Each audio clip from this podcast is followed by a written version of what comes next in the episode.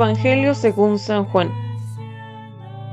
Como era el día de la preparación de la Pascua, para que los cuerpos de los ajusticiados no se quedaran en la cruz el sábado, porque aquel sábado era un día muy solemne, los judíos pidieron a Pilato que les quebraran las piernas y los quitaran de la cruz.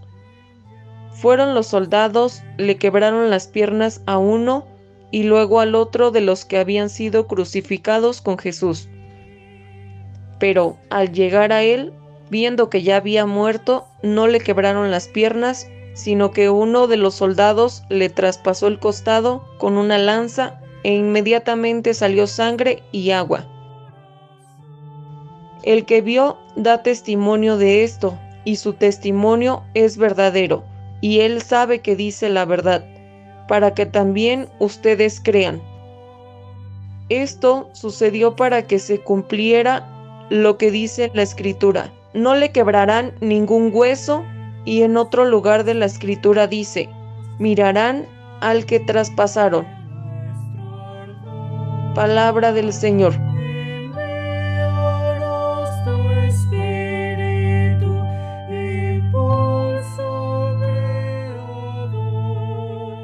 Viernes del Sagrado Corazón de Jesús. ¿Qué significa un gran viernes para el hombre del siglo XXI? El Evangelio de Juan, capítulo 19, versículos 31 al 37, hoy nos presenta la importancia que tiene esta fiesta, que es anterior a la revelación que recibió Santa Margarita María Alacoque a la devoción particular de San Juan Eudes, a lo que hablan los santos padres de la iglesia sobre el misterio del corazón de Cristo, tiene sus raíces en este mismo texto evangélico que acabamos de escuchar, donde Jesús, cuando el soldado con la lanza atraviesa su corazón, y sale del mismo la fuente de la vida, el agua y la sangre, que místicamente se entiende como la fundación de la iglesia y la fuente de todo amor divino para la humanidad. ¿Qué significa hoy esta fiesta para nosotros? Diría fundamentalmente una sola palabra. Hoy valoramos, hoy agradecemos Hoy recibimos todo el misterio de la misericordia infinita de Dios, significada de manera privilegiada en la imagen del corazón de carne de Jesucristo. Una palabra que todos conocemos realmente, pero que no todos vivimos. La misericordia de Dios es el gran atributo divino que hace que nuestro Creador sea grande, aprendimos que Dios es todopoderoso, porque es omnisapiente, que todo lo sabe. Eso está bien. Es omnipresente, porque está en todas partes. Pero Dios es, sobre todo, poderoso en su capacidad de perdón, en su capacidad de compasión, en su capacidad de misericordia, para con todos los hombres y las mujeres.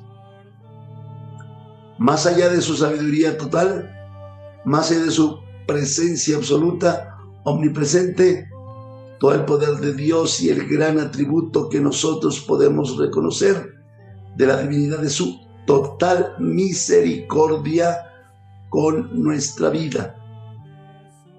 Jesús definirá la misericordia como una justicia superior cuando los seres humanos están tan enraizados en un sentido de justicia retributiva. Me haces el bien, te premio. Me haces el mal, te castigo. Te pago mal. Jesús presentó a la humanidad lo que él llamó una forma distinta de relaciones interpersonales, incluso con nosotros mismos, y la llamó misericordia.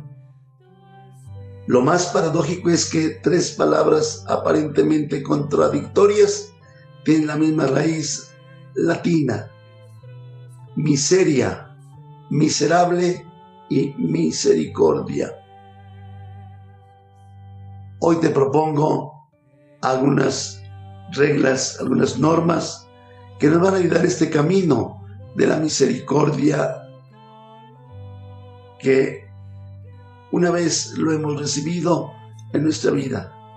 La primera gran afirmación en este gran viernes, cuando el cielo está abierto para recibir todos los tesoros de parte nuestra, el amor compasivo de Dios, en últimas, la misericordia es un regalo, es un don de Dios. Segunda, la gran verdad, la misericordia es el camino de santidad, una de las más hermosas bienaventuranzas enunciadas por Jesús. Está, dichosos los bienaventurados, porque ellos alcanzarán misericordia. Tercer camino de la misericordia es un mandato de Jesús, es una ley sabia. Dirá, sean misericordiosos como mi Padre del cielo es misericordioso con ustedes. Los mandatos de Dios no se cuestionan en fe. Asumimos que son sabios y perfectamente sobre nuestra vida y perfecto sobre nuestra vida. Cuarto camino, la misericordia es un puente de unión entre las personas. Muchos conflictos se superarían, muchas divisiones se sanarían si tuvieras una mirada más misericordiosa. Quinto camino, una mirada realista frente a la vida.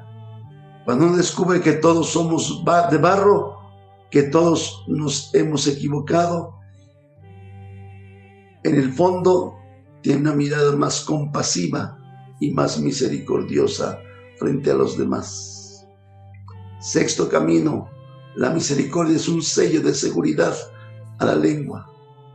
Hay sellos de seguridad en los vinos, en los licores, en algunas conservas. Tal vez el órgano del cuerpo humano que más falta a la misericordia es la lengua. No juzgues y no seréis juzgados. No condenes y no seréis condenados. Séptimo camino de la misericordia. Nos abre a la bendición de Dios. Ser misericordiosos como nuestro Padre es misericordioso. Recordemos cuando rezamos el Padre nuestro. Octavo camino. La vida le enseña a uno que solo el que padece, compadece. Solo el que ha sufrido la pérdida de un ser querido se conduele verdaderamente con aquella persona. Noveno camino. El mayor autoconocimiento de sí mismo, el autoconocimiento personal, nos lleva a ser misericordiosos. Quien fácilmente juzga a otro, difícilmente se conoce a sí mismo. Nadie sabe lo de nadie. ¿Qué luchas hay en el corazón? Décimo y último camino. Por excelencia, el hombre de corazón humilde es misericordioso. Es que uno reclama que nadie se puede meter con mi imagen con mi ego y este nos hace sufrir, nos impide perdonar. Que Dios nos conceda la gracia de tener un corazón semejante al de Jesús hoy en esta gran fiesta del viernes del Sagrado Corazón de Jesús. Dios les bendiga.